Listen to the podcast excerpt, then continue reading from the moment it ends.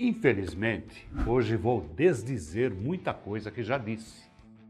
Estou entendendo, por exemplo, o porquê de um sujeito andar com seu carro com o som nas alturas. É que se ele quiser ouvir sua música, e seja ela qual for, com aquele volume normal, não vai ouvir nada. Vai ouvir a moto passando ao seu lado com o escapamento aberto. Vai ouvir o caminhão com motor barulhento o ônibus mais barulhento ainda. E nem dentro de casa se tem sossego.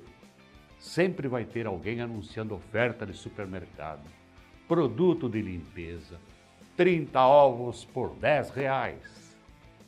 Então, já que é para fazer barulho, som na caixa.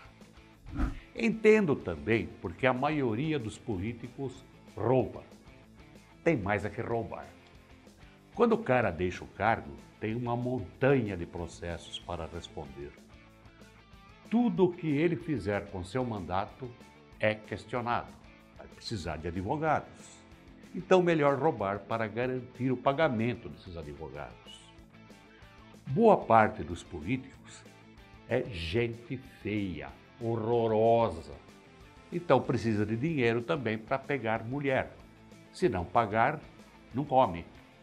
Alguém acha que tem mulher apaixonada pelo Nestor Cerveró, aquele ladrão da Petrobras? Alguém acredita que o Lula, feio do jeito que é, com fama de cachaceiro, conseguiu mulher na base do amor? Então político precisa de dinheiro para sexo também. E o José Serra, hein, que ficou conhecido como vampiro brasileiro. E a Dilma, aquele monstro sem dinheiro, essa gente estaria seco. Melhor roubar enquanto pode. Melhor prova disso é o Dória. E naquele vídeo divulgado na época da sua campanha para governador, ele não estava com uma, estava com seis, pagando. E isso foi o que a gente viu. Dá para imaginar o que ninguém viu. Sempre critiquei também quem não obedece sinalização de trânsito. Agora vou aplaudir. Palmas. É sinalização confusa, muitas vezes inútil, que mais desorienta do que orienta. Está valendo tudo. Parar em lugar proibido, passar sinal vermelho, não respeitar faixa de pedestre e até estacionar em cima da calçada.